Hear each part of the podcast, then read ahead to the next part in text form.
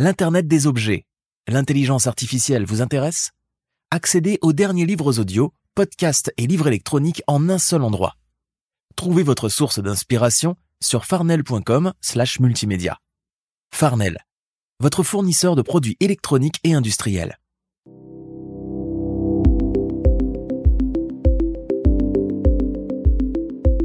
Bonjour, bonsoir au microphone Bruno Guglielminetti. Très heureux de vous retrouver pour cette édition spéciale de mon carnet. C'est l'édition du vendredi 16 juin 2023.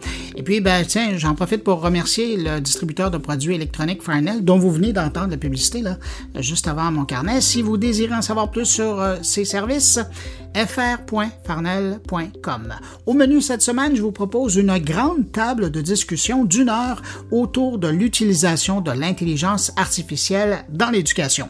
Je dis grande parce que j'ai réuni autour d'une grande table sur la scène de l'amphithéâtre du pavillon principal de l'Université du Québec à Chicoutimi neuf conférenciers qui ont participé à la conférence organisée par le Carrefour de l'enseignement et de l'apprentissage de l'UCAC, une rencontre qui était autour du thème de l'intégrité académique et l'intelligence artificielle il y a un peu plus de deux semaines.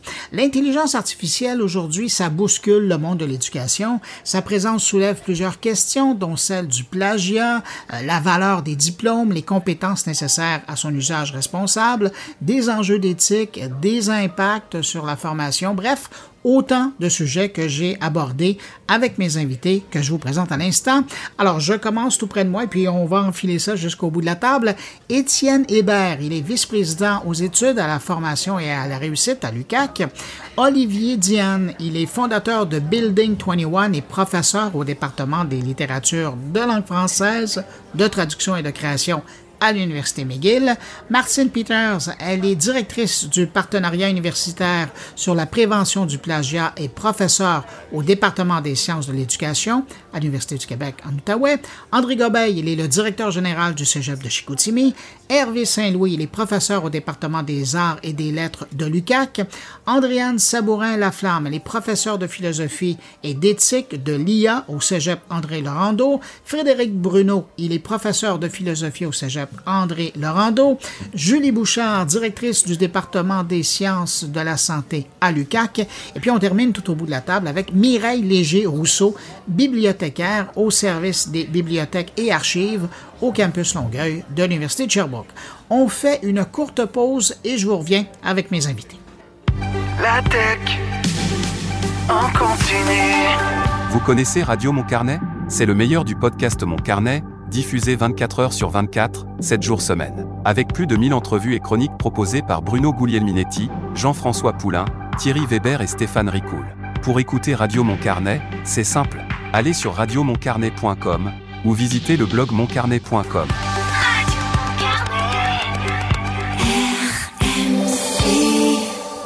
De retour au podcast Mon Carnet, en compagnie de Bruno Guglielminetti. Je vous souhaite la bienvenue à cette édition spéciale de Mon Carnet en direct de Saguenay. Très heureux euh, d'être entre chez vous. Quel accueil j'ai eu et surtout quelle qualité d'intervenants euh, on a eu droit aujourd'hui. Vous êtes tous réunis sur scène. J'aimerais revenir avec vous sur des points qui ont été soulevés pendant la journée et vous arrivez avec un bagage complètement différent. Euh, il y a des gens qui sont sur le terrain, dans les classes. Il y en a d'autres qui sont de la recherche. Il y en a d'autres qui sont dans les services, euh, qui aident les enseignants, qui aident les étudiants. Vous avez donc tous une perception des enjeux et des défis qui sont, qui sont bien différents, mais je trouve que ça représente bien les discussions qui ont lieu euh, aujourd'hui. Première question, euh, je vais l'adresser au représentant des, du corps enseignant qui est à table, puis après, je vais tomber dans des questions plus générales parce que je ne l'ai pas entendu aborder dans la rencontre aujourd'hui. Si vous êtes professeur, si vous êtes professeur, levez la main. C'est ça, une bonne partie. Dans la dernière session qui vient de se terminer, dans la classe que vous enseignez, est-ce que les étudiants avaient le droit d'utiliser ChatGPT ou autre intelligence artificielle? Qui veut se lancer d'abord? Ça va être Julie Bouchard qui va se lancer en? Alors, euh, j'ai pas eu la chance, moi, d'enseigner des cours théoriques. On était dans des stages dans la dernière session, donc j'ai pas eu l'occasion de vérifier s'il y avait l'utilisation. Mais il y a quand même une question à se poser, même dans les stages, pour la rédaction d'un rapport euh, neuropsychologique, à savoir si les étudiants peuvent utiliser ou devraient utiliser euh, ChatGPT dans ce contexte, étant donné que c'est un contexte professionnel aussi avec des données très importantes. Andréane, Frédéric, vous avez levé la main. Oui, ben moi j'ai enseigné euh, au Cégep André Laurando la session dernière un cours en éthique de l'IA. Et euh, j'ai choisi, dans le cadre de ce cours-là, de faire faire les travaux en classe cette session-ci, parce que bien humblement, je me sentais pas en ce moment outillée ou prête à les laisser travailler avec euh, ChatGPT, sachant que ben, le type de travail que je leur demande de faire euh, habituellement, ben, j'ai fait les tests par moi-même, puis j'ai réalisé assez rapidement qu'ils pouvaient sous-traiter leur travail à ChatGPT. Donc, euh, c'est une posture, je dirais, qui est une posture de, de, repli temporaire après les vacances de Noël où j'ai fait toutes sortes d'expériences avec avec la machine, mais en fait, j'ai réalisé que ben, je pouvais tout simplement, soit fallait que je change mes, mes modalités d'évaluation, ou que euh, donc qu'on s'adapte. Mais c'est sûr que j'aurais trouvé ça euh, très ironique que mes étudiants puissent utiliser ChatGPT pour faire un travail de session dans un cours en éthique de l'IA. Euh, Frédéric? Ben moi, j'enseignais le cours d'éthique au, au, Cégep, là, qui est un des cours obligatoires. Donc, ça relève pas de, de, de ma décision, là, mais j'endosse la décision départementale. On a décidé de, de rapatrier euh, l'évaluation finale en classe, papier-crayon, parce que début janvier, il fallait prendre une décision, puis on, comme le disait Andréane, probablement qu'il faut repenser les méthodes d'évaluation et la, pédagogie, mais euh, entre le, le, 2 et le 10 janvier 2023, euh, c'est un peu court là, donc ça a été une situation de repli, mais c'est certainement pas une le, la réponse finale à cette question-là, mais pour l'instant, c'est la décision qui avait été prise euh, en, département. C'est pas une réponse très intéressante, mais pour l'instant, c'est. Non, ça parle des enjeux qui, sont, qui sont soulevés. Comment vous répondez, Hervé? Donc, moi, ce que j'ai fait, c'est que, bon, j'avais un examen que je devais faire à distance parce que j'étais en conférence. Donc, ils l'ont fait sur Moodle. Donc, j'ai demandé, j'ai permis de le faire à livre ouvert, mais l'examen était très difficile, même à livre ouvert. Donc, j'ai eu, ils ont travaillé. Et le deuxième examen, lui, je l'ai fait en classe. Oui, moi, Martin Peters, euh, Université du Québec en Outaouais, euh, j'enseignais pas cet hiver.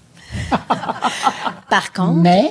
Oui, c'est ça. Vous avez tout compris. Il y a un mec qui s'en vient à, l'automne. Je donne un cours, je supervise un cours avec euh, des étudiants de doctorat qui s'appelle littératie universitaire.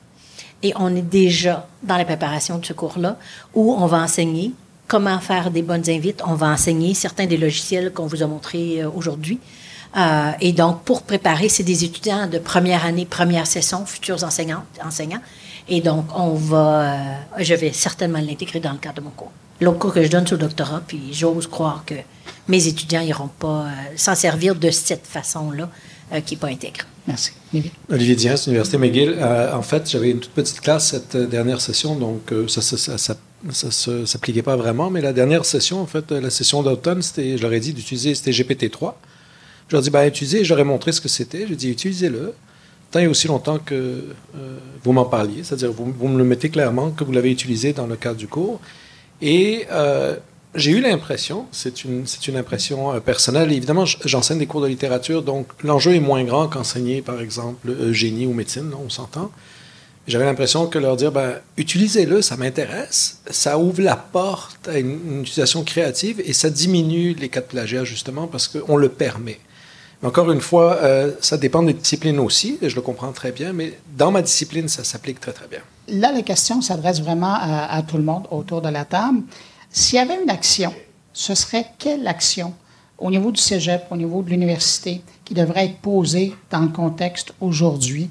Considérant les enjeux qu'il y a autour de l'intelligence artificielle.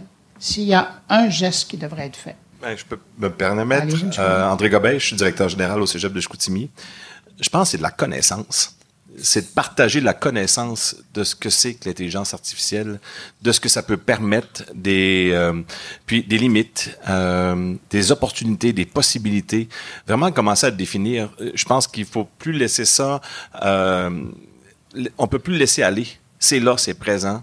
Euh, il faut qu'on fasse face à ce défi-là comme organisation. Euh, puis comme on a pu entendre ce matin, puis au cours des présentations de l'après-midi aussi, c'est un monde d'opportunités.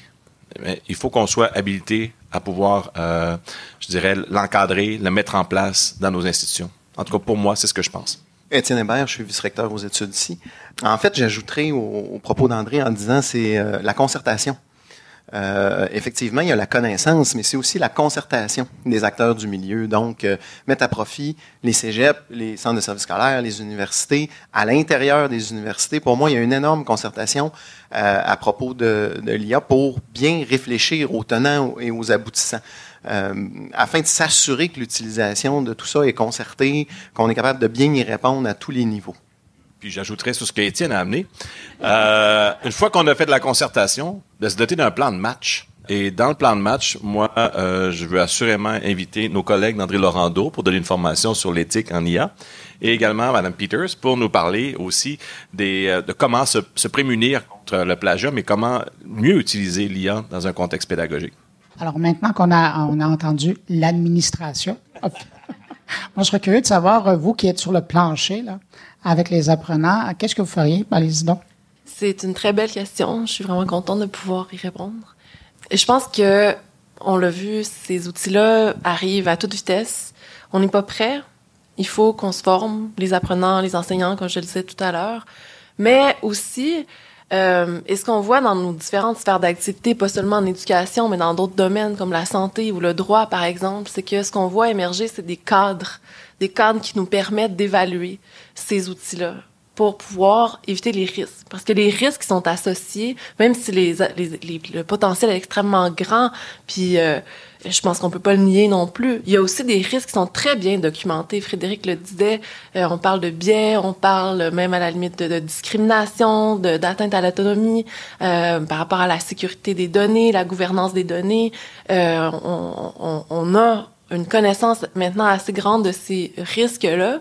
Et je pense qu'on a une responsabilité en tant que mais en tant que collectivité, euh, en tant que milieu académique, en tant qu'établissement d'enseignement supérieur, de s'assurer que l'intégration de ces outils-là dans nos établissements se fasse de manière cohérente avec la mission euh, des établissements d'enseignement. Et je pense qu'il faut qu'on ait des ressources pour que dans les milieux de pratique, il y ait des cadres qui nous permettent d'analyser ces produits-là, euh, qui nous viennent du milieu privé avec une logique qui obéit à l'économie de marché. Et donc, il faut qu'on s'assure, on, a, le pouvoir de, dans une certaine mesure, euh, on a un certain pouvoir sur euh, ce qu'on choisit de faire avec ces outils. Donc, je pense qu'il il faut aussi interpeller nos, dirigeants pour qu'ils ils- ils débloquent des ressources pour qu'on on intègre des, cadres éthiques euh, qui nous permettent de, de, baliser l'utilisation de ces outils-là. Madame Léger-Rousseau, qu'est-ce qui devrait être fait? Moi, ce que j'espère, et c'est un souhait qui est partagé par de nombreux bibliothécaires, c'est on, est on, on est très sensible aux valeurs démocratiques en général. On souhaite que la connaissance soit accessible au plus grand nombre. C'est un peu le, le rêve de la science ouverte. Donc, j'aimerais vraiment voir euh, ben, déjà former euh, former les futurs chercheurs le plus tôt possible dès le bac aux valeurs d'intégrité académique et scientifique. Donc, c'est les aspects méthodologiques, mais c'est aussi les accès à la littérature, pas juste par tout le monde. Je parle, par exemple, des... Il y a une pression en ce moment avec ces, euh, ces nouvelles technologies-là. Il y a une pression sur les éditeurs pour rendre de plus en plus accessibles les grandes revues scientifiques en libre accès. Moi, c'est ce que je souhaite voir se développer. Donc, je pense que toute la communauté académique euh, peut participer à promouvoir ce projet-là. Éventuellement, ce que je voudrais voir se faire aussi, ça c'est peut-être un peu moins en classe, un peu plus en recherche, mais c'est vraiment adapter les outils qui existent, qui sont très puissants, pour qu'ils soient en mesure de travailler euh, efficacement à des fins de recherche, pour accélérer la recherche, notamment en médecine. C'est intéressant parce que vous mentionnez le fait qu'on devrait le prendre dès le bac, mais la question que moi je me pose, c'est est-ce qu'on devrait commencer au niveau collégial? Oui, euh, au niveau collégial, mais euh, moi je pense qu'il faut commencer même plus tôt que ça. Euh, il faut qu'on commence à en parler, puis que ces cultures éthiques-là, tantôt je parlais dans, dans la présentation de, de HECI, du côté humain de l'éthique, de la créativité, puis, puis de l'imagination, il faut qu'on commence à amener ça dès le secondaire ou le primaire, euh, pour que cette culture-là soit présente, puis après ça, mais que nous, on fait juste l'accompagner dans son développement, tant au collégial qu'à l'université. Je sais pas ce que vous, les autres co- collègues peuvent en penser. On va aller avec M. Diane et après on va chercher. Je pense que l'élément qui manque dans cette conversation-là, c'est les étudiants et les étudiantes.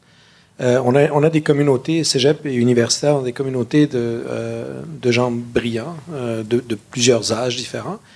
Et mon expérience, c'est que quand on pose ces questions-là qu'on a soulevées aujourd'hui aux étudiants et aux étudiantes, ça les intéresse beaucoup, ces questions-là.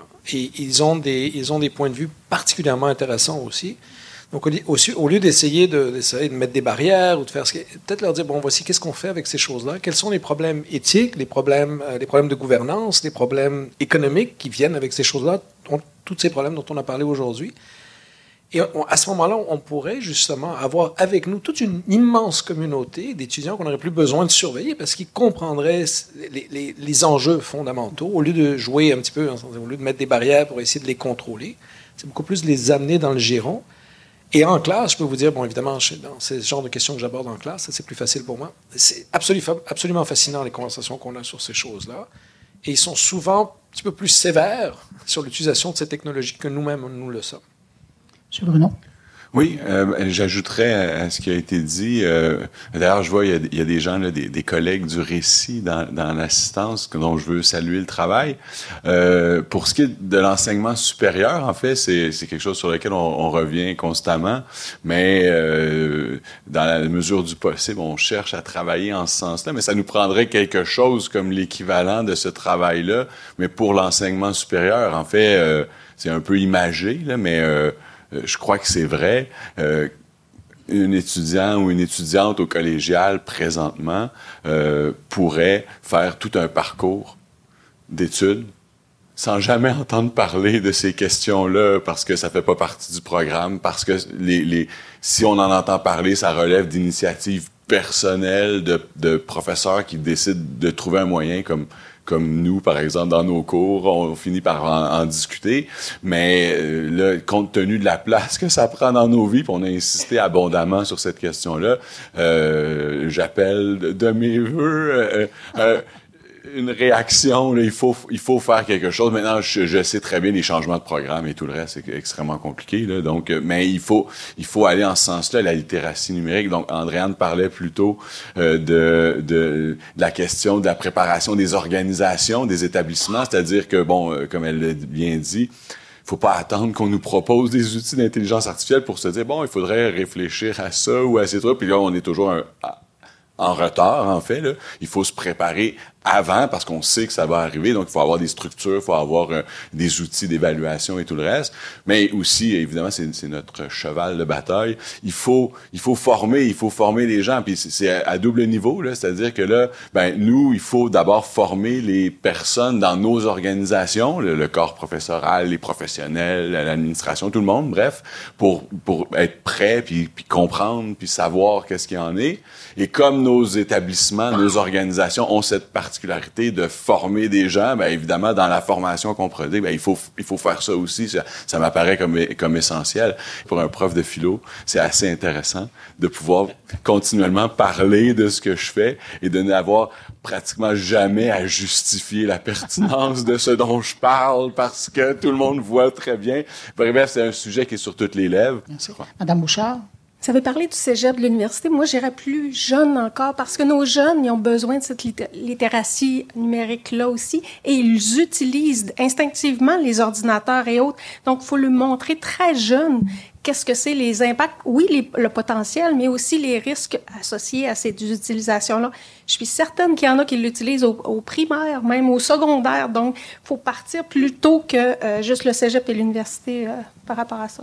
M. Gobeil, après Mme Oui, j'ai une amie qui enseigne euh, à l'école secondaire. Puis elle me racontait qu'en anglais, elle voit des étudiants qui lui remettent déjà des travaux qui ont été faits par ChatGPT, mais ils n'ont pas la connaissance, ils sont pas en mesure de discriminer euh, le fait que leur enseignant va pouvoir le savoir que ce texte-là a été fait par ChatGPT. Mais justement, il faut déjà qu'on en parle. Je suis tout à fait d'accord avec ce qui est arrivé. Il faut absolument qu'on en parle avec eux maintenant parce qu'ils vont nous arriver tout croche au cégep. Donc, euh, il faut s'assurer que ça soit pas le cas. Je vois le propos intéressé. Madame Peter? Puis du cégep, ils vont nous arriver tout croche à l'université. Ah oui, moi, je pense que je ne reprendrai pas la première action que j'aurais nommée, c'est évidemment la formation. Mais la deuxième, action que je prendrais, et ça, c'est quelque chose de pas simple, euh, pas facile à faire, c'est il faut modifier nos politiques. Parce que autant je veux être dans la prévention, un des moyens de prévenir, c'est que ça sache qu'on punit. Et donc, nos politiques ont besoin d'être révisées pour dire qu'est-ce qu'on accepte, qu'est-ce qu'on n'accepte pas au niveau du plagiat dans dans nos universités, dans nos cégeps, et euh, faire en sorte que nos politiques reflètent euh, nos nouvelles définitions. Et ça, c'est pas quelque chose qui se fait facilement. Ça prend du temps dans les administrations de faire cheminer, euh, mais c'est archi urgent parce que si on pense à ce qu'on a en septembre, euh, qu'est-ce que vous allez faire dans vos établissements quand un étudiant va avoir utilisé euh, ChatGPT pour remettre un travail et vous êtes capable de prouver. Là. Déjà, il faut, faut être capable de prouver. Euh, mais c'est pas écrit nulle part dans nos politiques qu'on va sanctionner euh, s'il a utilisé ChatGPT. Alors, il faut modifier nos, euh, nos politiques. Ça, ça m'interpelle beaucoup, ce, que vous venez de dire, Mme Peters, mais je, je pense que ce qu'on voit avec les technologies, c'est qu'il y avait déjà une faille dans ce qu'on faisait. Et la technologie, ce qu'elle a fait, en fait, c'est qu'elle nous a montré qu'il y avait une faille. C'est-à-dire que la façon dont on, la façon dont on fait l'évaluation avec les textes, etc., bon, le plagiat a toujours existé, il y avait toutes sortes d'idées de plagiat, il y avait toutes sortes de, technologies qui existaient beaucoup plus lentes, mais elles existaient quand même depuis Internet. C'est-à-dire qu'il y a une faille, en fait. Puis je pense que la question qu'il faut se poser, c'est quelle est la méthode la plus efficace pour évaluer nos étudiants, peu importe la technologie, pour qu'ils y arrivent? Je comprends qu'il faut quand même mettre des barrières. Je comprends que de temps en temps, il faut, qu'il y ait des, menaces. Mais euh, ça, ça suffit. C'est pas ça qui va faire que, euh, que les failles qu'on a dans la façon dont on enseigne et l'évaluation euh, vont disparaître. Je pense qu'il faut faire les deux choses, en fait. Monsieur Hébert, ça vous interpelle, euh, les menaces? non, en fait, je reprendrais ça. Moi, les, pour moi, les politiques, la refonte des politiques, effectivement, c'est nécessaire, mais euh, ce qui m'intéresse dans une politique, c'est pas tellement l'aspect punitif, mais euh, le- déterminer le carré de sable, en fait, dans lequel on joue. Euh, parce que la partie punitive est jamais intéressante dans ces affaires-là. Je pense que ce qui est important de décider, c'est c'est quoi notre terrain de jeu, c'est quoi les balises qu'on va euh, utiliser? Euh, et pour moi, la question des menaces, en effet, c'est c'est pas c'est pas du tout une, bonne façon de faire. Je suis beaucoup plus axé sur le développement des compétences et de l'intégrité. Pour moi, on parle de ça depuis tantôt, mais en fait, ce qu'il faut développer dès le primaire, c'est l'intégrité de nos jeunes. Puis on parle d'intégrité académique, mais pour moi, le passage à, l'intégrité citoyenne est direct. Une fois qu'ils quittent le système scolaire, s'ils n'ont pas intégré euh, toutes ces notions-là d'intégrité académique, puis d'aller valider leurs sources, puis de vérifier, ben on vient de passer à côté de notre mission première, qui est de former des citoyens. Et, et donc, moi, je le vois beaucoup plus sous cet angle-là, que il faut pas les menacer, il faut pas les punir, même si malheureusement, de temps à autre, on a des infractions aux études, puis quand notre corps est de sable, il dépasse notre corps est de sable, puis il faut réagir, mais il faut les former à agir de façon intègre et éthique. Euh, oui, allez, ben, Madame Peter? Mais, mais ce que je veux rajouter, c'est que moi non plus, je ne suis pas dans la punition, au contraire, mais c'est faut définir le carré de sable. Et ça, ça veut dire informer nos étudiants. Voici ce que vous avez droit et voici où vous ne pouvez pas vous servir de ces outils-là de cette façon-là. Et une fois que c'est clair et que c'est dit, c'est autant pour les étudiants que pour les profs qu'on a des outils pour ensuite faire en sorte qu'on ne se retrouve pas au comité de discipline. Ah, Monsieur? C'est juste, c'est plutôt une petite anecdote. Euh, quand j'avais mon poste d'administrateur à McGill, je parlais au doyen euh, de la vie étudiante, puis qui était responsable justement de l'intégrité académique, pour vous dire que c'est pas une question de technologie. Alors, il fait venir une étudiante à son bureau parce que, bon, il semblerait qu'elle a, acheté, il a trouvé, je me rappelle plus comment, mais il avait trouvé qu'elle avait acheté euh, son, son travail sur Internet. Et il la voit, il dit, bon, écoutez, euh, j'ai trouvé que vous avez acheté votre travail sur Internet, donc il va avoir une, une sanction. C'est une des meilleures histoires qu'on m'a racontées. Puis l'étudiante, elle a dit, ah ben, je peux pas croire que ma mère a fait une chose pareille. Famille très honnête, hein?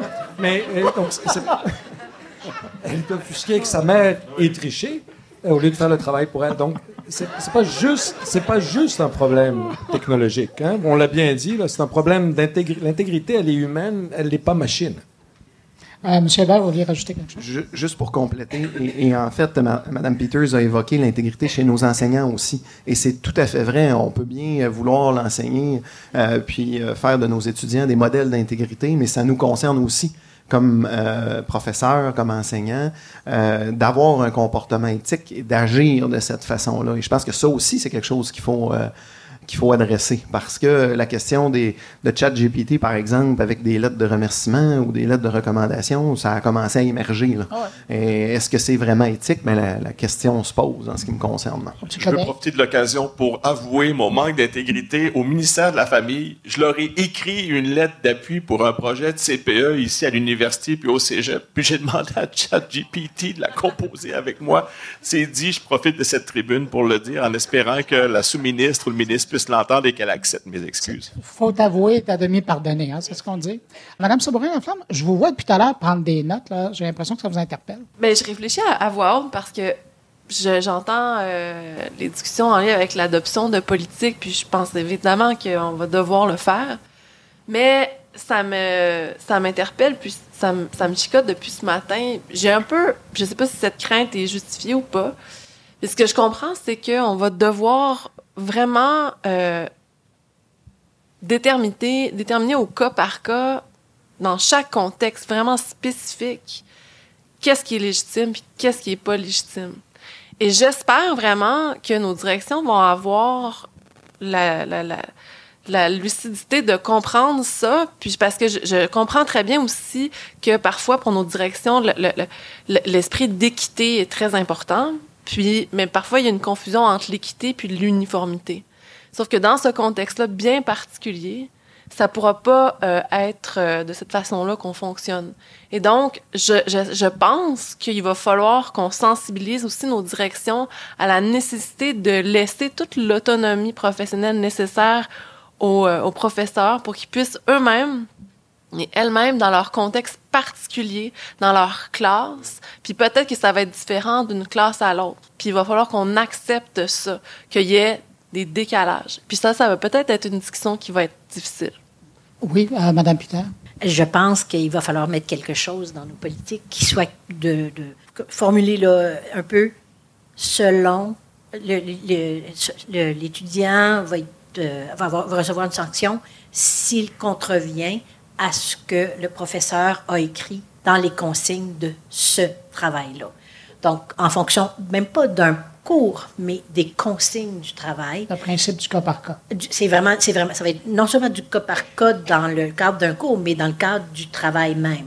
Donc vraiment là, très très spécifique parce que autrement, on- on- tantôt j'ai parlé de délaissage cognitif, ben ça n'a plus de sens si on va punir les étudiants. Donc c'est vraiment en fonction du travail qui a été déposé. Ah oui, Madame Mouchard? Oui, vous appelez ça le délaissage cognitif. En Europe, aussi, on appelle ça de la surcharge cognitive aussi. Il faut, moi, je vais ramener, les étudiants, ils vivent dans un environnement, on les forme pour travailler dans un environnement. Il faut aussi se questionner qu'est-ce qu'on veut mesurer?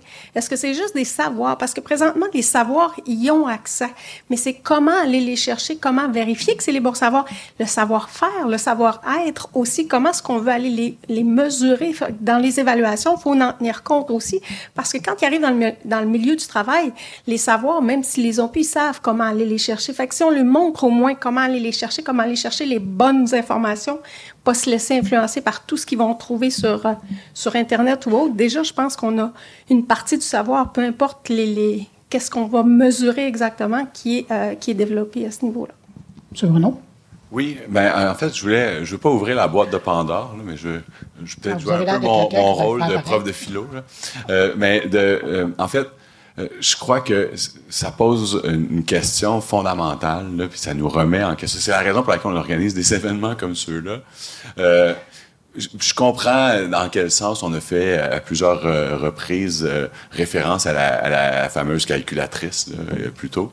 Euh, mais euh, puis je comprends dans quel sens, puis euh, je, je- je le vois bien.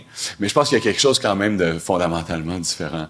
Euh, puis je pense que c'est en partie ce qui cause le, le malaise là, et qui, qui force la tenue de ce genre d'événement-là c'est que là, ben, euh, jusqu'à tout récemment, en tout cas dans les études de- en, en enseignement supérieur, le- pas, pas exclusivement, mais disons que la production de textes écrits était, on pourrait dire, le, moyen privilégié de euh, vérifier euh, l'acquisition de compétences et de réussite. Et là, on se rend compte qu'on a une technologie euh, qui joue sur ce terrain-là. Je je vais paraphraser un- un- un auteur qu'on aime bien qui s'appelle Luciano Floridi, là, mais qui, qui dit, ben, tu sais, l'histoire, là, dans les derniers siècles, c'est un décentrement euh, graduel. On s'est rendu compte qu'on n'est pas au centre de l'univers. On s'est rendu compte qu'on n'est pas au centre de la création. On s'est rendu compte qu'on n'est pas euh, en pleine maîtrise de nos idées, puis euh, l'inconscient, etc. Machin, chouette. Là, on se rend compte qu'on n'est pas les seuls à être capables de produire des textes qui sont plausibles et qui sont cohérents. Et ça nous force à remettre en question cette idée-là ou à repenser cette idée-là. Puis je pense qu'il faut euh, malgré tout prendre la mesure là, du, du décentrement puis des questionnements philosophiques. Mais là, je vous entends parler de repenser, de revoir, de retravailler, de réévaluer. Mais euh, dans le calendrier, là, ça va prendre au moins, puis là, je suis optimiste, là, une bonne année académique. Ah, je, voilà, je suis optimiste, c'est ça que je vous dis. Est-ce que ça veut dire que les diplômes qui vont se donner, les, diplômes qui viennent de se donner, là, et les diplômes qui vont se donner, il va y avoir une petite période où on pourra toujours avoir un doute sur la qualité d'apprentissage et la certification qui auront été faits, tant au niveau du secondaire, du collège que de l'universitaire, parce qu'on n'aura pas revu les critères d'évaluation, on n'aura pas vu l'encadrement euh, de, des outils euh, d'IA. Oui, M. Saint-Louis. Il faut aussi comprendre qu'avec la pandémie, on était, il y a cette remise en question est déjà là ici pour toute une génération.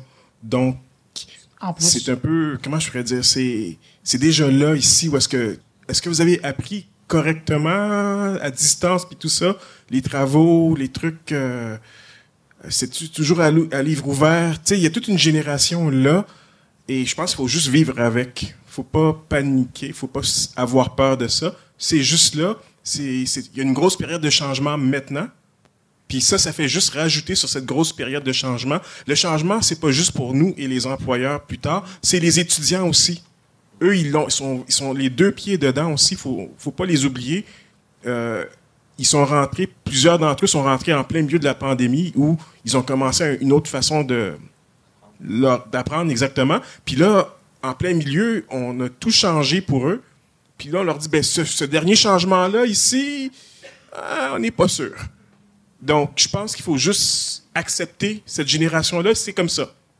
Puis comme ils nous disent que ça va avancer encore plus vite, ben là, c'est comme ça. Madame Pitard, je vous vois me regarder. Là. Moi, j'aurais le goût de dire, on a, on a demandé un moratoire. On n'aura pas un moratoire, mais on pourrait ralentir. Et ralentir, ça veut dire que dans un an, c'est utopique de penser que tout le monde va avoir modifié euh, ces, ces, ces, méthodes d'évaluation, tout ça.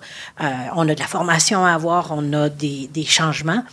Et c'est utopique aussi de penser que tous nos étudiants vont utiliser l'intelligence artificielle pour tricher, pour plagier. On a des étudiants qui sont au départ intègres et qui vont continuer de l'être. Donc, nos diplômes, et là, j'aurais le goût, hein, hein, euh, j'aurais le goût de dire, on avait des étudiants pendant la pandémie, avant la pandémie, qui trichaient. Et il y a des étudiants qui vont... Il va toujours avoir des étudiants qui vont tricher. Mais on a la grande majorité de nos étudiants qui faisaient leurs travaux avec intégrité. Et je pense qu'il faut garder ça en tête, se donner le temps de, de, de, changer de bord encore une fois. Et euh, on espère que nos étudiants vont suivre, puis vont continuer à faire ce qu'ils avaient fait, ce qui fait en sorte que nos diplômes ils ne sont pas parfaits. Il n'y a rien de parfait, mais ils sont encore très valables. M. Diane. Ah, Et après, monsieur. Bravo.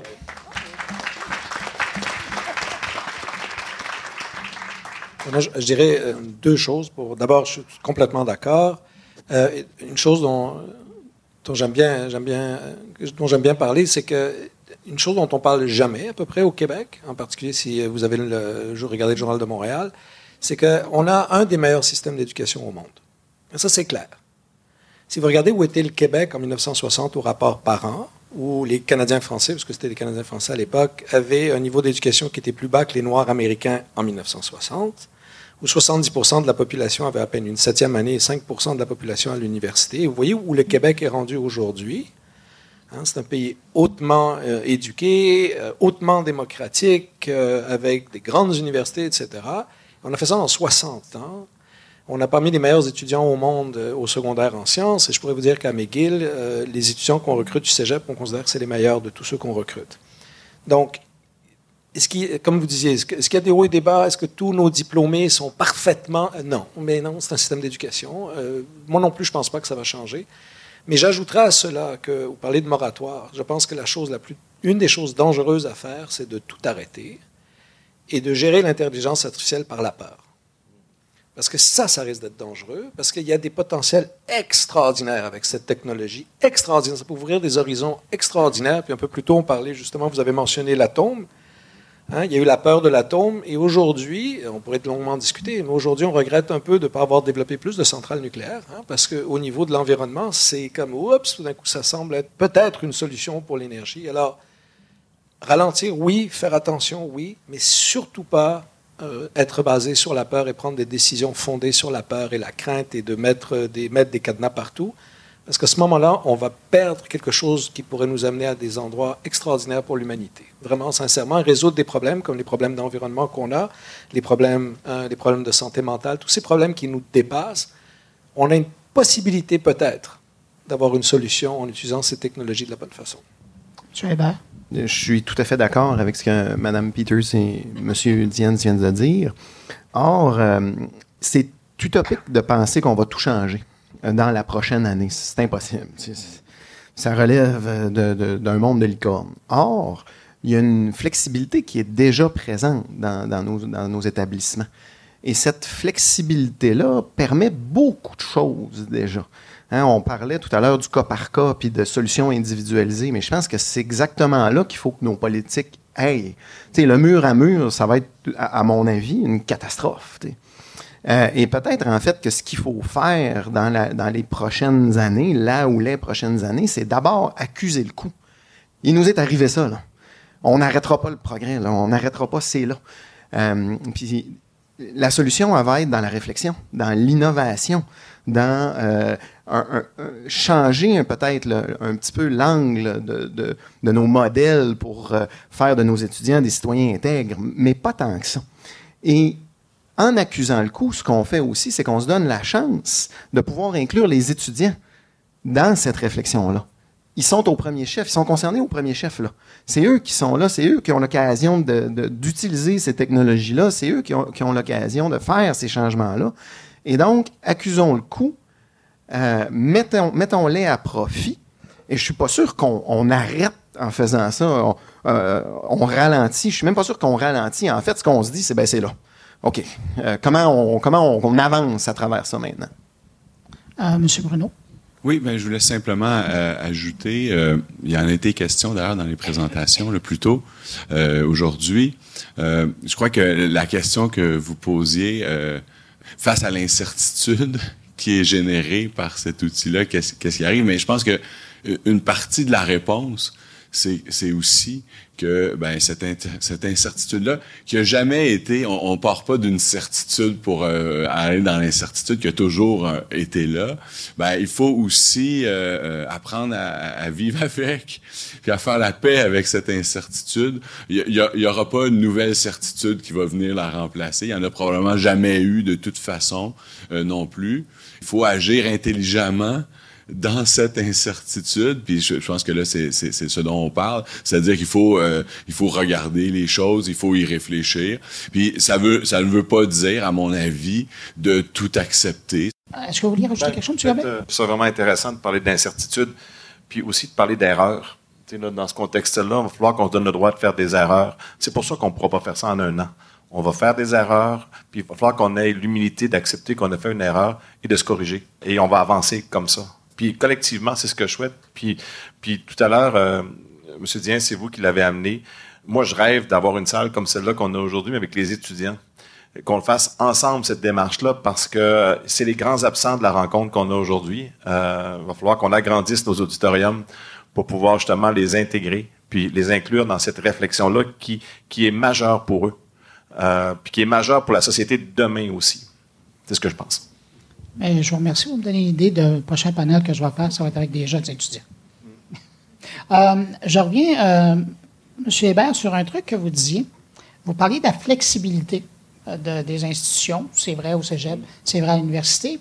Mais on est, on, vit quand même pas dans un monde virtuel. La semaine dernière, il y avait la, la ministre de l'Enseignement supérieur qui convoquait presque les États généraux sur la question, euh, voulait faire le point, euh, quelque part voulait envoyer le message qu'il y avait des choses à faire? Et moi, euh, la semaine dernière, sur mon carnet, je l'ai interviewé et elle disait que c'était important que les institutions elles-mêmes aient une réflexion sur la chose, C'était parce que vous étiez les premiers sur la ligne, là. mais on sentait bien qu'il y aurait de l'aide et peut-être un peu d'encadrement ou d'outils. Je mesure les mots, je ne veux pas le citer, là, mais qui serait apporté. Alors, c'est dans ce contexte-là où je me dis, là, on part de- du principe, on part du principe de Mme Peter, euh, qui dit que c'est du, du cas par cas, par travail par travail. Puis on se retrouve avec euh, un ministère euh, et des fonctionnaires qui diraient ben, peut-être a des lignes à, tracer. Comment vous vous placez? J'aborderai peut-être les gestionnaires d'abord, puis après de voir le, le- le corps enseignant et les gens du support. Moi, ça? Euh, je peux faire un péché à correct. coucha là-dessus, hein, si vous voulez. euh, On- on va et prendre ça serait- minutes. et ça va être très intense. Euh, mais les blagues à part, je pense que euh, dans les recherches que je faisais pour la préparer, mon péché à coucha, tu sais, euh, je voyais beaucoup de choses qui parlaient de l'importance de l'encadrement, puis des lois, puis des, le- dans le fond, des gouvernements qu'on élit. Puis actuellement, ben, je pense que le gouvernement, il va falloir qu'il y ait une réflexion profonde sur l'argent qui est à investir en éducation puis en enseignement. Euh, plutôt qu'investir sur un, potentiel troisième lien ou d'autres choses, je pense qu'il faudrait qu'on investisse dans les, têtes bien faites. Et ça, c'est notre rôle à nous. Euh, puis, puis je vais toujours le défendre. Ça fait plus de 25 ans que je suis dans le milieu de l'enseignement supérieur. Puis on, est vraiment dans la débrouille. On n'a pas beaucoup de moyens, mais on réussit à avoir un système éducatif qui, qui fait ses preuves depuis le rapport parent. Mais euh, imaginez si on fait pas grand-chose, si on fait beaucoup de choses avec pas grand-chose, qu'est-ce qu'on pourrait faire avec beaucoup de choses? Euh, et si jamais vous réinterviewez Mme Derry, euh, vous pouvez lui dire que j'étais dans une table ronde et puis il y a quelqu'un qui nous a dit si vous augmentiez les moyens, de quelle façon on pourrait faire de, belles, arriver avec de belles réalisations dans, le milieu éducatif québécois? Moi, c'est ce que je souhaite. Puis d'arrêter de nous mettre des redditions de comptes à pu finir et qu'on nous dise, ben, on va vous donner de la liberté, on va donner de la, fi- de la flexibilité, de l'agilité, puis allez, épatez-nous. Euh, puis je pense qu'on est capable de le faire. On l'a prouvé par le passé, va être encore capable de le prouver dans le futur. C'est bon. Je vais me faire euh, l'écho d'André. En fait, on ne demande pas mieux que d'avoir de la souplesse. Euh, ceci dit, euh, je pense que Mme Derry euh, disait qu'il y aura peut-être bon une réflexion à avoir des balises de données ou de l'aide, mais en fait, il faut comprendre que si on n'est pas à l'avant-plan, on va être coupable de ne pas avoir été présent.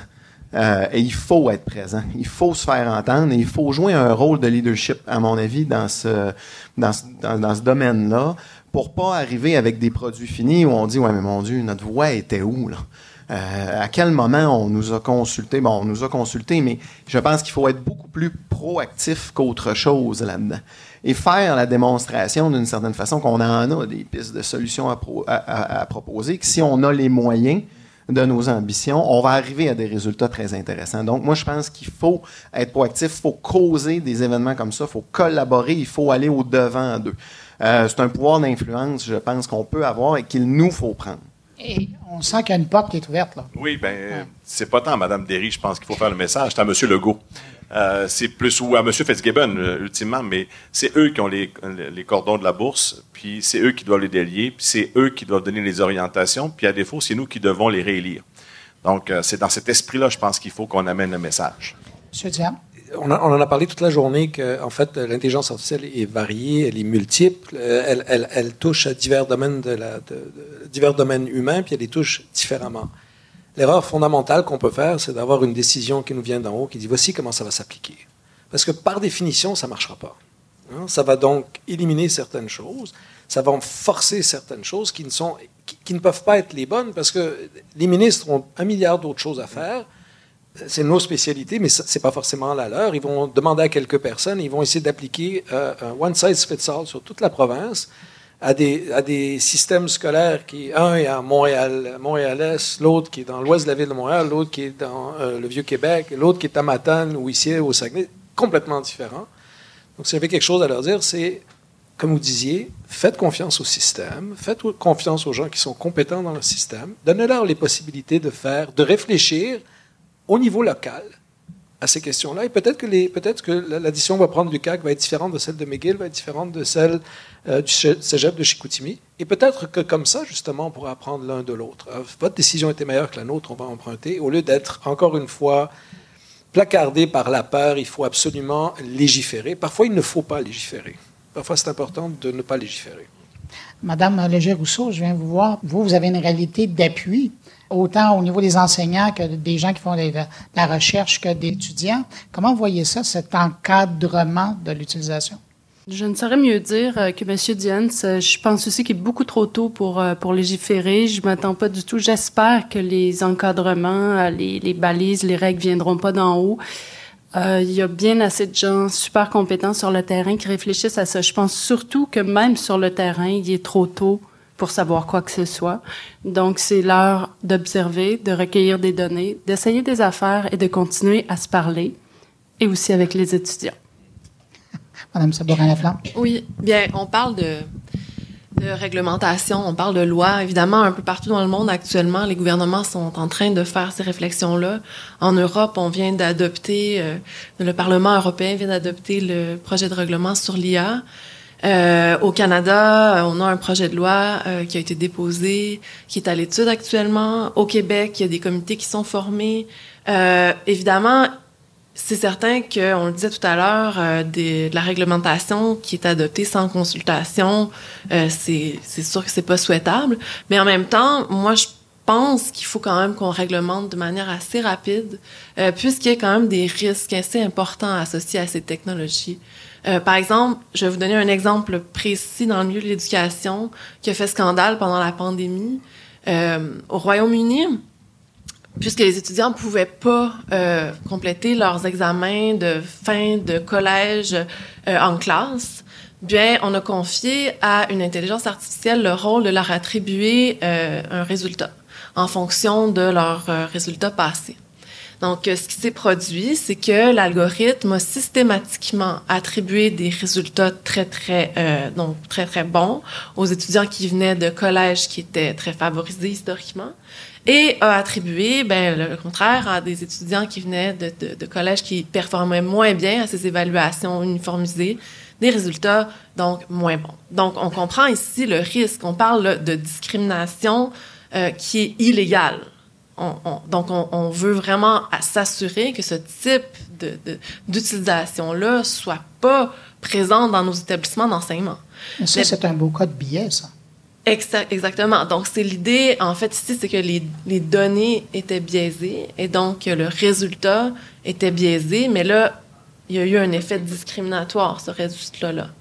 Donc, on voit que ces risques-là existent, donc il faut que ce soit encadré. Et le, on a des, des, droits fondamentaux qui existent, on a des chartes qui peuvent nous aider à réglementer là-dessus.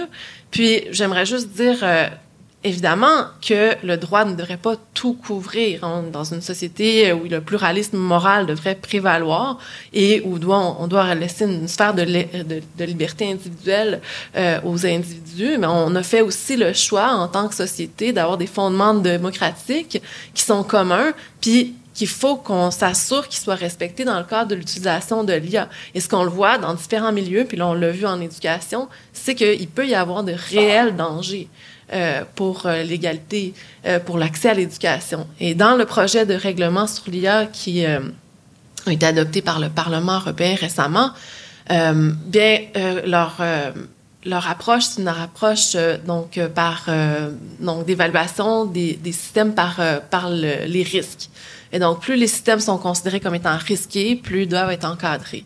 Et je vais juste terminer en disant que les systèmes qui sont utilisés en éducation pour la notation, par exemple, ou pour l'admission, sont considérés comme étant d'emblée comme des systèmes qui sont à haut risque et qui doivent, euh, avant d'être mis en marché, donc euh, être étudiés, être évalués pour euh, s'assurer justement qu'ils ne soient pas donc préjudiciables.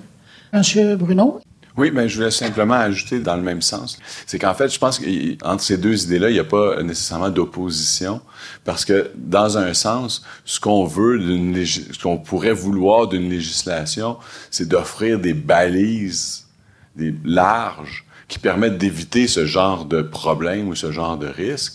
Règle générale, je pense que on ne veut pas de toute façon de législation qui vienne nous dire qu'est-ce qu'on fait chaque jour ou comment on utilise dans notre classe l'intelligence artificielle ou peu importe. Donc, il n'y a pas d'opposition entre les deux. Donc, c'est si on fait des législations qui, qui veulent excéder leur, leur leur champ qu'ils devraient occuper, que là, ça devient problématique, en fait. Le risque est, je, crois, réel qu'on se lance dans, dans, une entreprise législative où là, on commence à faire toutes sortes d'encadrements sur toutes sortes de choses que dans d'autres contextes, on ne réglemente pas parce que ça relève, ça relève de l'initiative des, des, des, groupes ou, des personnes ou peu importe. Donc là, c'est que chaque niveau, finalement, que la loi fasse ce qu'elle a à faire, que donner les, les, balises générales, protéger les droits fondamentaux. Ensuite, qu'il y ait des directives, par exemple, dans les établissements communs qui vont euh, réglementer l'utilisation dans un, dans un établissement, mais que ça laisse de la place pour que dans chaque classe, ben il, reste il reste du jeu, il reste de la place pour que les, professeurs puissent décider euh, soit de le permettre ou non selon le contexte d'enseignement. Donc ça, fait partie de, ce dont on doit discuter, ça fait partie aussi de d'agir intelligemment, comme je disais tantôt, par rapport à ça, puis de pas de pas euh, finalement vouloir tout régler avec une loi, ce, serait, ce serait probablement impossible de toute façon. Puis ensuite, ce serait, ce serait euh, nuisible, ce serait. Euh, Madame Bouchard? Euh, je rajouterais juste cet espace-là, au-delà de ce que la loi prescrit ou interdit, c'est l'espace de la réflexion éthique qui, comme on l'a présenté tout à l'heure, est autonome, est réflexive. C'est pas une c'est pas une, c'est pas un champ qui, qui, relève de l'hétéronomie. C'est qu'on peut se donner à soi-même ses propres, euh, ses propres lois et donc euh, ses propres règles de conduite. Et je pense que c'est dans cet esprit-là qu'on doit aussi euh, euh, amorcer la discussion dans nos collèges, c'est que donc il doit avoir une réflexion euh, collective ben, au-delà de ce que prescrit ou interdit la, la loi, puis c'est une réflexion de nature fondamentalement éthique à mon avis. Là, je vous amène faire de la prospective. J'aime ça regarder en avant. Il y a un an, on n'aurait probablement pas eu cette discussion-là sur comment on doit encadrer l'utilisation de l'intelligence artificielle mais là, un an plus tard, on est là. Vous n'êtes pas sans savoir que euh, la semaine dernière, il y a euh, Neuralink a eu donc la certification, la permission, le feu vert du FDA, le Food and Drugs Administration aux États-Unis, pour tester la petite puce qui sera installée dans le cerveau euh, d'une personne qui, qui, veut servir de testeur. Donc, on va lui installer une petite puce et on verra. Alors, si on fait de la projection, parce qu'aujourd'hui, on parle, c'est neuf comme sujet on parle de l'intelligence artificielle, des outils qui sont à l'extérieur, qu'on télécharge maintenant sur notre téléphone pour les utiliser. Mais euh, dans cinq ans, on jase, là. Dans cinq ans, quand vous aurez des étudiants qui vont rentrer, je parle d'étudiants, mais ça pourrait être les professeurs, mais vous allez avoir des étudiants qui vont rentrer dans vos classes et qui vont avoir euh, d'intégrer, on ne sait même pas si ça, on devra le divulguer ou pas, mais euh, qu'ils auront une petite puce d'intégrer au cerveau. Comment on va bouger avec ça? Monsieur Saint-Louis? Bien, la question que vous posez, c'est un exercice que je fais avec les étudiants chaque année dans un de mes cours où je leur pose la question. Qu'ils vous disent? De ne pas me donner les raisons contre, de me donner les raisons pourquoi on devrait mettre la puce sur eux. Et là, c'est un exercice euh, pédagogique très intéressant parce que là, ils, ils veulent pas, ils veulent pas aller là, mais tu les forces à dire, donne-moi des arguments pourquoi? C'est facile de dire pourquoi pas c'est, évidemment, je n'essaie pas de les envoyer dans une direction spécifique, mais on parle toujours de pédagogie. Alors, la question ici, c'est donne-moi des arguments pourquoi on devrait le faire? Alors, ça les fait réfléchir. Et peut-être que c'est là qu'on va trouver des solutions pour pourquoi ne pas le faire. C'est un sujet, euh, comme dont j'en ai un petit peu parlé, les, brain-computer interfaces. comme je vous disais, on, est loin d'être dans la science-fiction. Euh, ça va être peut-être dans deux, trois ans, on va avoir une table ronde, on va poser la question de euh, le droit à la vie privée cognitive, jusqu'où jusqu'où s'arrête, est-ce que j'ai droit à ma vie privée euh, cognitive? Ça va être un débat très intéressant. Bon, écoutez, je pense que vous l'avez vu, je suis généralement plutôt un optimiste. Moi, je vous dirais, si quelqu'un vient dans 4-5 ans avec une puce, ben, peut-être pas un étudiant, mais si on arrive à intégrer ces choses-là dans la recherche, moi, je me dirais, tant mieux. On va peut-être trouver des, vraiment des solutions à des problèmes qui nous semblent insolubles aujourd'hui. Hein, et on va peut-être, au-delà de la question qui va se poser de la question de l'humain, qu'est-ce qu'un être humain quand on va être fusionné avec les machines, mais c'est une question qu'on peut déjà se poser, puisque j'en parlais un peu plus tôt. Par exemple, on est, on est déjà fusionné avec l'électricité. Il est impossible pour nous de vivre sans électricité. On n'a plus d'eau, on n'a plus de pétrole, on n'a plus de nourriture, on n'a plus rien. en 25 ans, donc disons 94, le premier browser, hein, Netscape. On a vu une image de Netscape aujourd'hui, c'était très sympa. Donc le, le premier furteur en 94, Netscape. En 30 ans, on a fusionné Internet. Plus possible aujourd'hui de vivre sans Internet. Ab- Absolument, il n'y a plus possible. Tout est passé sur Internet. On fusionne déjà avec nos technologies, on le fait depuis des milliers d'années. On a fusionné avec le langage, etc. Si ça amène l'humanité justement à découvrir des choses encore plus intéressantes, à créer un monde encore plus juste, pourquoi pas? Donc, je pensais plutôt, ce qui nous fait peur, en fait, je pense, en arrière de ça, c'est tout le système économique qui aurait potentiellement en arrière de ça, c'est l'injustice de qui aurait accès et n'aurait pas accès à ça. Mais tout ça, c'est des- ce sont des questions économiques et politiques qui s'opposent toujours avec l'être humain. Elles sont, d'après moi, relativement indépendantes de la technologie. Quand je parlais plutôt de déterminisme technologique, c'est qu'on pense tout le temps que la technologie va aller dans une direction en particulier. Encore une fois, c'est un exemple que j'utilise souvent dans mes cours. C'est que probablement ce qui va arriver avec le Neuralink, c'est que les gens vont s'échanger des recettes de soupe aux garganes et de tarte au bleuet. Ça va faire des meilleures tartes et non pas trouver la solution pour régler le problème du cancer. Alors, c'est qu'on pense tout le temps qu'on veut toujours acheter de la technologie et dire, oh, parce qu'on veut, on a des grands idéaux. Et pourtant, à la fin, on, fait des, on échange des recettes de soupe aux garganes entre les grands-mères avec la petite puce dans le cerveau. C'est- probablement ce qui va plus arriver que la solution pour guérir le cancer. Il faut juste se mettre en contexte que c'est souvent comme ça que la technologie s'en va. Comme je le mentionnais, les chats plutôt, c'est ça. C'est ce que j'allais dire. Donc, l'échange de photos de chat a encore un bel avenir. C'est exactement, ben c'est c'est ce qui va arriver. Donc, faut, faut pas, faut pas. Disons que c'est un usage qu'on trouve un peu ridicule peut-être, mais c'est c'est le, c'est que c'est ça que les gens veulent produire con- comme contenu. Ils veulent pas. Les gens veulent pas parler. Non, je vais pas trouver une solution au cancer là. On va aller à Mme Bouchard et après M. Lebeil. En fait, ce que vous apportez, ça existe déjà. Les cardiologues vont mettre des puces au niveau cardiaque pour pouvoir suivre le patient, le rythme cardiaque. On a des implants des fois dans le cerveau pour des personnes qui ont euh, du Parkinson pour éviter les tremblements. Donc, c'est des éléments qui arrivent déjà. Euh, c'est quelle utilisation on va en faire qui est différente? Euh, de la même façon, le nucléaire, de la même façon qu'on va poser la question sur euh, pourquoi ne pas l'utiliser ou pas. Si on dit le nucléaire aux étudiants, tu dis est-ce que c'est bon l'utilisation du nucléaire? Ils vont dire non, c'est dangereux, ils vont penser à la bombe. Mais en fait, ça traite des maladies présentement le nucléaire. Donc, il y a toujours la façon qu'on va utiliser.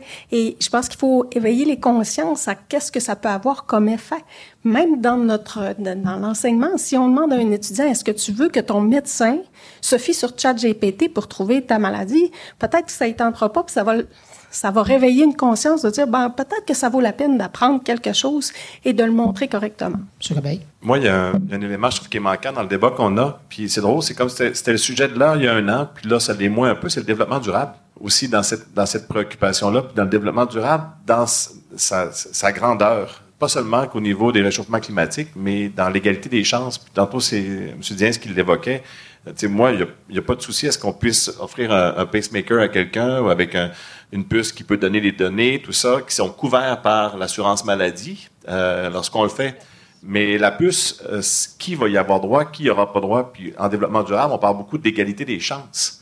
Euh, et moi, c'est ces éléments-là qui me préoccupent un peu plus que savoir si on va en avoir ou pas. C'est dire qui qui va en profiter et de quelle façon. C'est un peu comme tout à l'heure, on parlait du biais pour les résultats académiques d'étudiants en Angleterre. Moi, c'est là ma grande préoccupation. Moi, c'est quelque chose qui m'anime autant que l'intelligence artificielle ou les développements humains, euh, c'est celui de l'égalité des chances. Puis ça, ben, c'est ce qui me préoccupe. C'est pour ça que je travaille dans un secteur public et que je veux que tout le monde ait ces possibilités-là, ces opportunités-là. Mme Bouchard. Moi, je vais juste dire que présentement, la technologie, ça nous aide déjà pour ça. Quand on, a- on voit le nombre d'étudiants qui avaient des difficultés à l'école, qui avaient de la dyslexie, tous les outils qui sont mis à leur disposition présentement qui leur permettent d'avoir un accès plus grand à, à l'éducation, à, à l'enseignement qu'on peut donner, déjà, je pense qu'on a déjà un, un pas de fait. Il faut juste continuer dans la bonne direction. M. Hébert. toute cette intégration-là, puis euh, l'égalité des chances, le développement durable, les photos de chats, euh, ouais, la soupe aux gourganes. En fait, euh, ce, qui, ce qui me fait réagir beaucoup, moi, c'est les photos de chats. Pas que j'aime ça. Euh, en fait, c'est que je me dis toujours, je me fais toujours la même réflexion dans ma tête, c'est, le prix de l'éducation. C'est le prix des inégalités sociales. Il y a peut-être du monde qui ont le droit d'aimer les photos de chats. J'ai moi-même des chats. Euh, mais je, je trouve que on touche quelque chose de fondamental quand on quand on touche à ces questions-là, c'est que euh, si les gens se servent d'outils technologiques pour partager des, des- des photos de chats, est-ce qu'on a bien rempli notre mission? Est-ce qu'on a rehaussé le niveau d'éducation, de scolarité de la population? Est-ce qu'on a incité les gens à mieux réfléchir? Est-ce qu'on a incité les gens à être plus critiques? Est-ce qu'on a incité les gens à mieux consommer? Est-ce qu'on a, est-ce a joué notre rôle comme euh, établissement d'enseignement supérieur? Puis je comprends que c'est la réalité, mais c'est aussi notre rôle social. Et ici, on, on- comme M. Diane disait, on, on a un système d'éducation qui vise à rétablir ça. Et moi, je, je pense, à toutes les fois que j'entends parler des photos de chats, je me dis, oui, mais c'est notre rôle de pas de combattre ça, j'ai pas de meilleur mot à ce moment-ci, mais de s'assurer que les gens qui partagent des photos de chats, là, au fond, en toute connaissance de cause, parce qu'ils aiment ça, puis pas parce qu'ils ont rien d'autre à parler. M. Gobeil. Il n'y a pas si longtemps, on remettait les diplômes aux étudiants, puis lors de mon allocution, je faisais euh, état d'un prof de philo que j'avais eu en 85 qui me parlait de... euh, moi, je regardais le mur, comme les, les photos de chat, autrement dit. On regarde le mur, puis on trouve ça abominable. Mais nous, comme personne, on a un impact sur notre brique. Donc, il faut qu'on travaille sur notre brique. Euh, chacun, dans notre environnement, il faut faire la promotion des éléments, dire, hey, il y a peut-être d'autres choses qu'une photo de chat. Je vais te montrer ce qu'on peut faire avec ça. Puis tranquillement, on peut faire un changement pour une, deux, trois personnes. Puis si tout le monde ici fait un changement pour une, deux, trois personnes, et chaque personne fait un changement pour une, deux, trois personnes, peut-être qu'on va avoir moins de photos de chat, puis que la soupe aux gourganes va être universelle pour tout le monde. S'il y a quelqu'un qui prend la conversation là, euh, au hasard comme ça, il va se poser des questions. Euh, M. Bruno? je m'en voudrais de pas profiter de cette occasion pour pour parler souligner Euh, ben non moi j'ai pas de chat puis j'aime pas les photos de chat puis j'aime pas les chats hein, désolé là. mais un peu plus sérieusement au-delà de ça je m'en je m'en je m'en voudrais de dire ben c'est pas si euh, surprenant ou anodin que ça que les gens échangent des photos de chats là, non plus là. C'est le modèle d'affaires des compagnies qui fournissent ces plateformes et ces outils. Puis je pense qu'il faut le dire là que ces outils sont développés par des la plupart là, par des, compagnies qui ont un modèle d'affaires euh, quelconque qui encourage ce type de pratique et ce type d'utilisation parce qu'il y a de l'argent à faire avec avec ce, type de comportement aussi. C'est aussi une question politique, c'est aussi une question de responsabilité de, de- des collectivités. Et donc il faut pas aussi il faut éviter de tout mettre sur les épaules des individus. M. Diane, est-ce que vous voulez réagir? Je vais quand même, quand même revenir sur l'idée des chats parce que. euh, non, parce que. on- bon, d'abord, j'aime bien les vidéos de chats, hein, je les regarde, mais on ne peut pas être intense 24 heures par jour. hein? Un être humain a besoin de jeux. Ce jeu-là a toujours existé. Quand j'étais jeune, j'adorais le cinéma, mais ce pas tous les films que j'allais voir qui avaient gagné la, la Palme d'Or à Cannes non plus. La littérature n'est pas faite que de grands chefs-d'œuvre. Hein. La musique n'est pas faite que de grands chefs-d'œuvre non plus. Parfois, on a besoin de, parfois, on a besoin de se laisser aller. Donc, il est important aussi de ne pas juste faire, euh, excusez-moi de le renommer, le cas du Journal de Montréal, c'est-à-dire toujours focaliser sur la chose qui ne va pas. Sur 8 milliards d'habitants, vous allez trouver plein, plein d'utilisations négatives de la technologie. Au-delà de ça, il y a énormément d'utilisation positive. Moi, je voudrais pas retourner à quand j'étais un étudiant au premier cycle dans les années 80 où ça prenait quatre heures à la bibliothèque, il fallait regarder les fiches, puis là, après, il fallait trouver le livre sur les étagères, il fallait faire des photocopies, on n'avait pas de 10 sous, il fallait aller à la cafétéria, trouver des 10 sous, la photocopieuse. Moi, J'ai pas envie de retourner à ça. Je trouve que c'est beaucoup plus efficace ce qu'on a aujourd'hui. On parle de YouTube et des problèmes et des algorithmes de, de recommandations. Il y a des choses extraordinaires, des cours extraordinaires sur YouTube sur des choses que- auxquelles j'avais jamais accès en philosophie, en histoire, des choses magnifiques que les gens donnent gratuitement pour le plaisir de partager. Mais ça, c'est des choses dont on parle à peu près jamais. Le nombre de sites web qui sont là pour le plaisir de partager, Wikipédia étant le meilleur exemple de ça. Et j'ai un petit truc que je donne parce que vous parliez de des exercices avec vos étudiants. Il y a un petit truc, évidemment, je vais le finir là-dessus parce que je suis sûr que vous auriez des choses à dire, mais je dis à mes étudiants, je dis, parce qu'ils aiment beaucoup les années 80, puis quand je, quand je leur dis, parce que vous étiez pas là les années 80, parce que vraiment c'était horrible, moi j'ai détesté. Euh, mais je leur dis, dites-moi une chose, donnez-moi une chose qui était meilleure avant qu'aujourd'hui. C'est pas facile à faire. Hein, Le monde est plus démocratique, il y a moins de guerres, il y a moins de maladies, l'éducation a augmenté. Ça ne veut pas dire qu'il n'y a pas de problème. le taux de pauvreté a chuté de 90% en un siècle. Nommez-moi une seule chose qui était meilleure à l'époque qu'aujourd'hui. Vous prenez des exemples comme l'automobile, ceux qui ont conduit des automobiles dans les années 80-90 qui étaient des tombeaux roulants, euh, comparé à ce que c'est aujourd'hui. Donc, il y a une amélioration qui se fait constamment avec les utilisations des technologies, malgré les défis sociopolitiques et économiques qui existent. Il faut avoir confiance en l'être humain. Je pense que c'est ça la clé. On, va y arriver petit à petit, euh, et ça ne sera pas l'utopie dans 50 ans non plus. Euh, Écoutez, je dois mettre un terme à la discussion, mais avant de vous laisser aller, parce qu'on a, on a parlé de, de beaucoup de choses aujourd'hui. Il y a des gens dans la salle, il y a des gens qui nous écoutent présentement, euh, qui se disent, OK, puis maintenant quoi? Alors j'aimerais ça, à tour de rôle, et ce sera votre euh, dernier mot pour clore, si vous aviez une idée, une ressource à partager avec les personnes pour aller plus loin dans leur réflexion de l'intelligence artificielle dans un contexte académique. Ce serait quoi? Et je commencerai euh, avec vous, Madame Léger-Rousseau. Je dirais utilisez-le tout simplement. Le plus possible, expérimentez-le, découvrez et ensuite on réfléchira aux limites qu'il faut poser en raison de toutes les, tous les dangers, tous les risques éthiques qu'on a évoqués ce soir, mais commençons par explorer et découvrir. Madame Bouchard? J'irai un peu dans le même sens. Se permettre de penser qu'il y a des utilisations positives, puis comment est-ce qu'on peut y arriver? Monsieur Bruno? Je suis tout à fait d'accord.